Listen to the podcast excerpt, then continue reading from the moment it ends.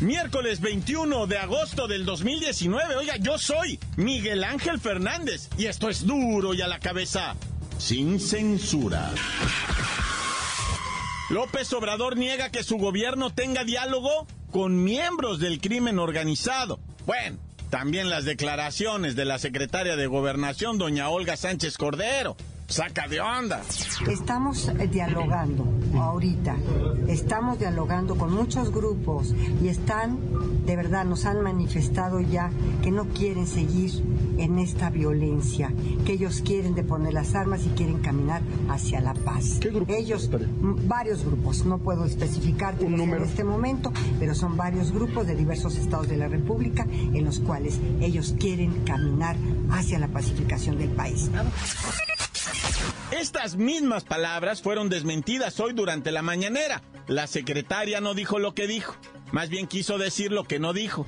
Pues eh, no se tiene eh, diálogo con integrantes de las bandas del crimen organizado, como se les denomina. No tenemos esa relación Sí, eh, en el Plan Nacional de Desarrollo estamos eh, proponiendo buscar mecanismos para conseguir la paz en el país. Pero es un proceso que todavía no iniciamos. El próximo 30 de agosto será presentada una nueva estrategia para contener la violencia en contra de la mujer, pues a diario nueve mujeres son asesinadas, 12 abusadas o violentadas sexualmente y nueve violadas. yo los invito que el 30 de agosto de este año vamos a lanzar en eh, Escobedo, Nuevo León, la estrategia en contra de esta violencia eh, a través de un sistema de refugios. Un juez de la Ciudad de México consideró que la posesión, transporte y uso de cocaína no afecta a terceros, así que concedió los amparos correspondientes, eso sí, exceptuando la venta. Elimina a Estados Unidos un impuesto, el arancel del 17% al jitomate mexicano. Ahora sí hay celebraciones, fiesta, Tiren los cohetes, suenen las campanas. Hay negociación con los gringos. Detienen al Chupas, agresor del reportero de ADN 40 Juan Manuel Jiménez. Sí, el que fue noqueado por la espalda mientras transmitía los acontecimientos de la marcha en contra de la violencia, mira. El reportero del barrio nos tiene la crónica de un crimen despiadado en Rusia. Un adolescente con un hacha masacra a toda su familia. La Bacha y el Cerillo tienen la final de la Copa esa norteamericana de mexicanos contra gringos, gringos contra mexicanos. Bueno, no se pierda la Bacha y el Cerillo. Comencemos con la sagrada misión de informarle porque aquí no le explicamos las noticias con manzana. No, aquí las explicamos con prisa. Llegó el momento de presentarte las noticias como nadie más lo sabe hacer. Los datos que otros ocultan, aquí los exponemos sin rodeos. Agudeza, ironía, sátira y el comentario mordaz. Solo en duro y a la cabeza.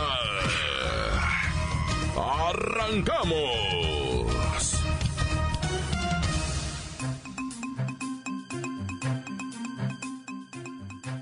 La situación de la violencia en contra de la mujer ya nos rebasa a todos. De acuerdo con datos oficiales, en 2019 han ocurrido 1.812 feminicidios, insisto, en los primeros siete meses del año. Y homicidios dolosos contra mujeres y niñas, olvídese. Además, a esto hay que sumar 2.586 casos de abuso sexual y 1.895 casos de violación consumada.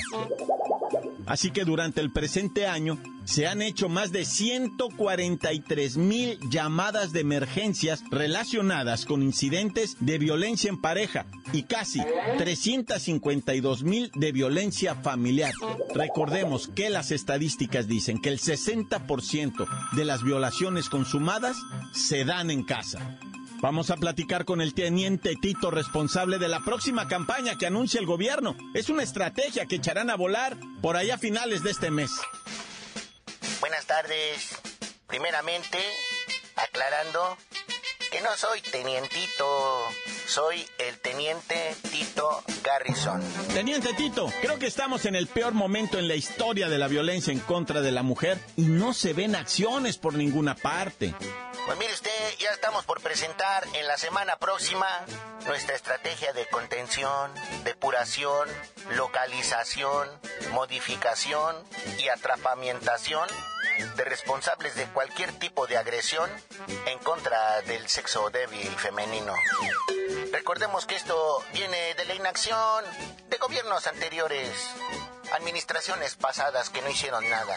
Ay, teniente Tito, no nos salgan ahora con el pretexto de la herencia de administraciones anteriores. Ahorita ustedes son responsables de sus propios actos y de sus omisiones.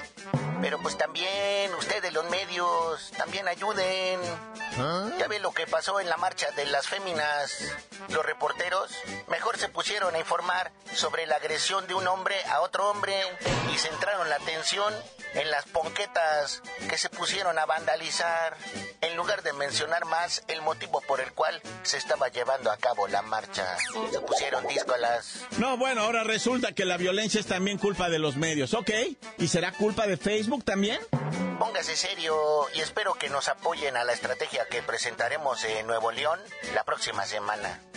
Atención, Firmis. Ya, tenientito. Deje ese mendigo teléfono. Póngase a revisar las redes sociales. No vaya a salir ahora la secretaria de Gobernación con otra incongruencia. Ya ve cómo anda de nerviosa. Y afina la estrategia. Órale, ¿con quién está hablando? Sí, sí, sí, mi comandante. Estaba hablando con el tal Miguelito ese de la radio. Enfadoso, ya ve cómo es. Con su humor negro en su tinta. Bien díscolo también. Pero no se preocupe, mi comandante. Ya le abrimos su expediente y va directo al Pentágono. La nota que te entra. Duro ya la cabeza. Duro ya la cabeza. Un juez de la Ciudad de México da positivo al consumo, posesión y transportación de cocaína, siempre y cuando el fin no sea el comercio de este químico, el cual no está en la lista de las sustancias que podrían ser legalizadas. La coca no entra aquí, ¿eh? El juez dice que el presunto motivo es igual que con la marihuana, que los ciudadanos deben tener la libertad de elegir consumir en cantidades no mayores sustancias que dependiendo de la dosis no sean letales. En conclusión, estamos hablando de vacíos legales y con el pretexto de la libertad, del uso y todo eso, cualquier vivales los puede utilizar. Por cierto, respecto a la marihuana, ya se creó la Asociación Mexicana de Investigación de Cannabis, la AMEXICANABIS que es la primera red de investigación a favor, eso sí, del uso medicinal de esta planta. ¿Cómo va a funcionar esta nueva asociación, Luis Ciro Gómez Leiva? Miguel Ángel, amigos de Duro y a la Cabeza. Pues resulta que esta asociación sin fines de lucro busca desarrollar e implementar una serie de estrategias e investigaciones con cannabis y generar así información que respalde los posibles usos de cannabinoides, además de evaluar su impacto en la población mexicana. Una de las tareas principales será la de promover esfuerzos de entidades públicas y privadas para hacer investigación seria y basada en datos científicos para el uso medicinal de la cannabis. De hecho, la Asociación Mexicana de Investigación en Cannabis está compuesta en cuatro ejes, farmacéuticos, medicinales, industriales y personales. Con esto, cubren todos los aspectos de la investigación que la sociedad necesita para conocer el uso y, por qué no decirlo, el disfrute de la sustancia. ¡Ey, ey, ey, Luis Ciro! ¿Qué es eso del uso y disfrute de la sustancia? Todavía hay mucho camino que recorrer para que el consumo lúdico llegue a nuestro país. Bueno, al menos de manera legal, porque quiero que sepan que el consumo de la hierba en este año ha aumentado 22%, principalmente con los jóvenes, adolescentes, menores de edad. Esto no pinta bien, no lleva buen rumbo. Duro y a la cabeza. Encuéntranos en Facebook, facebook.com, diagonal duro y a la cabeza oficial. Estás escuchando el podcast de duro y a la cabeza. Síguenos en Twitter, arroba duro y a la cabeza. Les recuerdo que están listos para ser escuchados todos los podcasts de Duro y a la Cabeza. Búsquenos en iTunes, en las cuentas oficiales también de Facebook y de Twitter, pero búsquenos, denle clic al podcast, por favor. Duro y a la cabeza. El reportero del barrio nos tiene la crónica de un crimen despiadado en Rusia. Un adolescente con un hacha masacra a toda su familia. Montes, montes, alicantes, perras, ¿cómo están? Oye, te tengo una historia de Rusia, güey.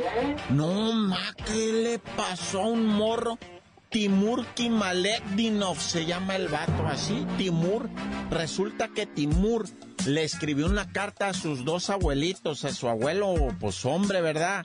El señor Víctor Concava, de 66 años, y la señora Lidia, de 69 años. Les dijo, abuelitos, perdónenme por matar a mi jefa, por matar a mis dos carnalitos, ¿verdad? Porque pues, los tenía que matar. Él mató a su jefa, que estaba dormida en una cama, a hachazos. Y luego se fue sobre los dos carnalitos, que uno de ellos se defendió. Eran gemelos de cuatro años, dormían en la misma camita, y pues mientras mataba a uno, el otro despertó y también le pegó de hachazos. Y entonces le pide disculpas a los abuelos, ¿verdad?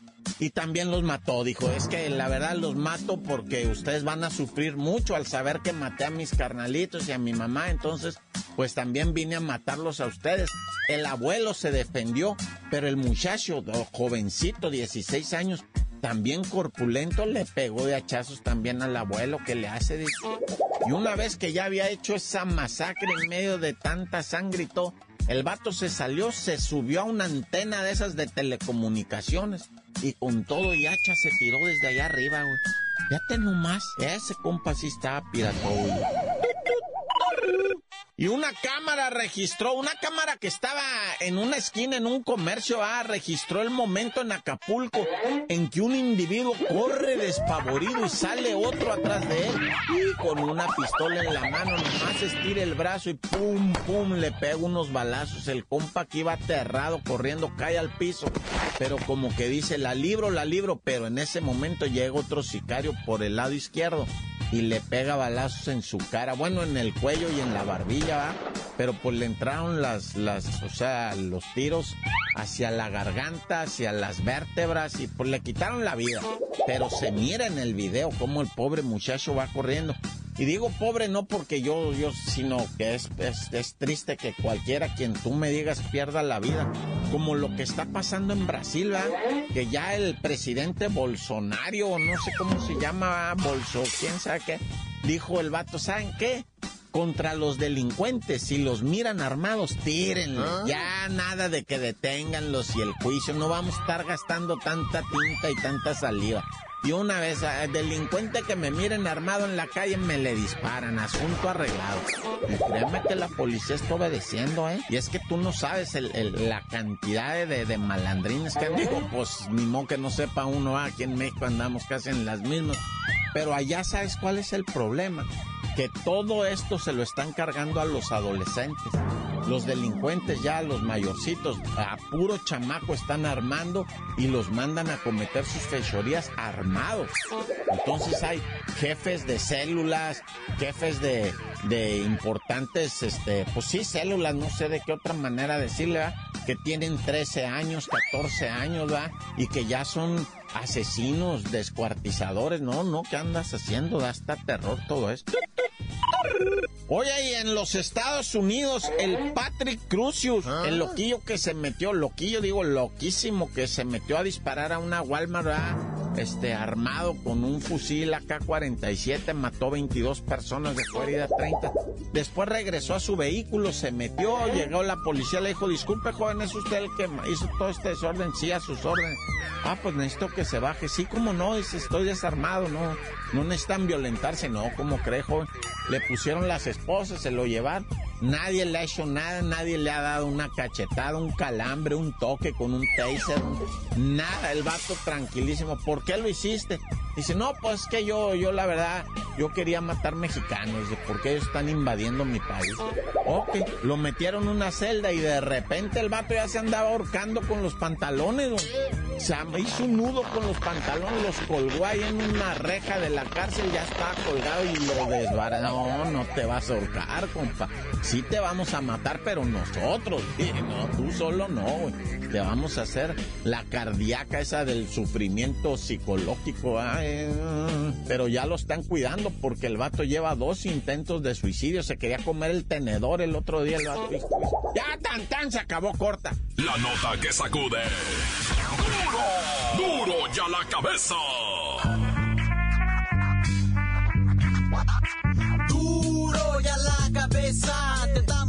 Noticias como nadie las da. Sin cuentas ni cuentos en vendos. Puras exclusivas, crudas y ya el momento. No se explica con manzanas, se explica con huevos. Te dejamos la línea, así que ponte atento. 664-486-6901. Aquí estamos de nuez. 664-486-6901. Aquí estamos de nuez. Hola, duro y a la cabeza. Aquí un saludo para toda la banda y para los de Acrantis que no pagan, se hacen tontos y se m la feria. Saludos desde la Sánchez Tahuada, Tijuana. La bacha, la bacha, la bacha. Saludos para doña Cecilia Olivares, que va a hacer la comida, y para Christopher Jesús, que es bien gay, y Melissa, que está bien guapa para la flaca. Este, y saludos para mí, soy bien guapo. ¡Y arriba el Chivas! ¡Se fue ¡Arriba el Chivas! ¡Somos bien ¡Chivas de corazón! ¡Tontate como corto! Encuéntranos en Facebook, facebook.com, diagonal duro y a la cabeza oficial. Esto es el podcast de duro y a la cabeza. La Bacha y el Cerillo tienen la final de la Copa esa norteamericana de mexicanos contra gringos, gringos contra mexicanos. Bueno. ¡La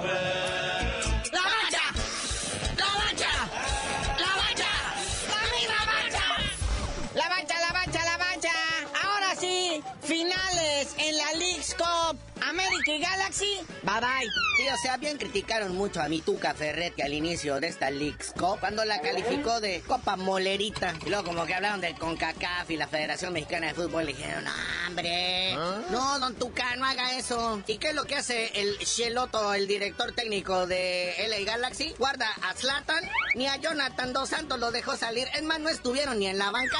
Y ahí está el resultado, la máquina pasó por encima de ellos. Fue como renunciar, así prácticamente fue una vergüenza que el Galaxy no alineara, digo, para el torneo, ¿ah? O para jalar taquilla, ya aunque sea, o justificar el boleto pagado que no estuvo nada barato, pero bueno, la verdad es que se vio mal el Galaxy al rendirse, al bajar la guardia y pues dejar al equipo segundona que hiciera la chamba, que obviamente pues no pudo contra la poderosísima máquina. La máquina entró pues pateando, ¿verdad? Al minuto 4 ya iban ganando 1-0, luego me los alcanzaron, pero arrancando el segundo tiempo, minuto 47 cayó el gol del triunfo. Así que ahí quedó. Pero antes estuvo dramático el encuentro entre Tigres y el América, que no sé por qué Televisa se empeña en que dice que ese va a ser un nuevo clásico. Pues ya todo, todo lo que tenga que ver con un juego del América ya le llaman clásico. Si juega contra el León, el clásico. Si juega contra la máquina, el clásico. Si juega contra el Necaxa, el clásico de los hermanos. Nah, ya. Clásico joven, clásico chilango, clásico. ¿Y este cómo le van a poner clásico aburrimiento? O ya sé, el clásico fifi. Ya ves que traen las nóminas más grandes del fútbol mexicano. Aquí el dato curioso es que el América, sí, man, que no lo crean, hizo los cuatro goles. Hasta los goles que le contaron a los Tigres los hizo el América. Sí, hombre, qué mala suerte. El último autogol cae en la última jugada del partido ya que el Piojo tenía el partido en la bolsa, uno de sus estrellitas, allá en un mal brinco de un tiro de esquina, la clava en su propia portería. Y eso precipitó los penales. El único que falló por el América fue el juvenil Leonel López, que se le alcanzó a desviar el patota a Nahuel, pero pues lo desvió al poste y no entró. Y ya con esto pues, o sea, se reafirma, ¿verdad? Cruz Azul Tigres, ¿pa' cuándo, mi rey santo? Hasta el mes que entra, miércoles 18 de septiembre, 21 a 30 horas tiempo del centro, en el estadio Sam Boyd, allá en Las Vegas. Uy, imagínate cómo se van a poner las apuestas, carnalito. La máquina contra el Tigres. Y ya se vio que el Tuca sí quiere la copa, ¿eh? Siempre no fue tan molera, ¿verdad, mi Tuca? Estás alineando la plana mayor, pero bueno, la prensa italiana enloquece y le da la bienvenida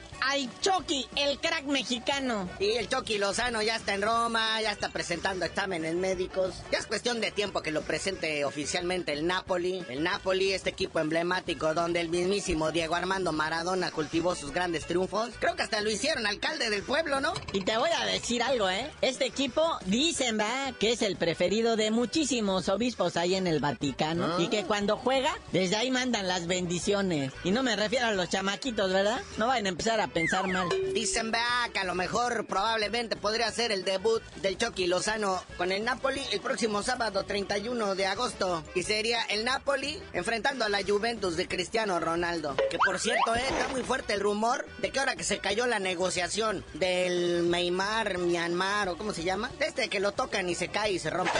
El Neymar Junior, se cayeron las negociaciones con el Barça, con el Real Madrid y ahora lo colocan en la Juventus jugando al lado de Cristiano Ronaldo. Dicen que el cambio con el PSG sería llevarse a Paulo Dybala, el argentino, al PSG y a Neymar a la Juventus. Claro, unas transacciones de lana por ahí, vea, pero más adelante les daremos los detalles. Pero ya vámonos, carnalito, no sin antes nos digas por qué te dicen el cerillo. Hasta que Neymar se venga a jugar a la máquina, les digo, nada.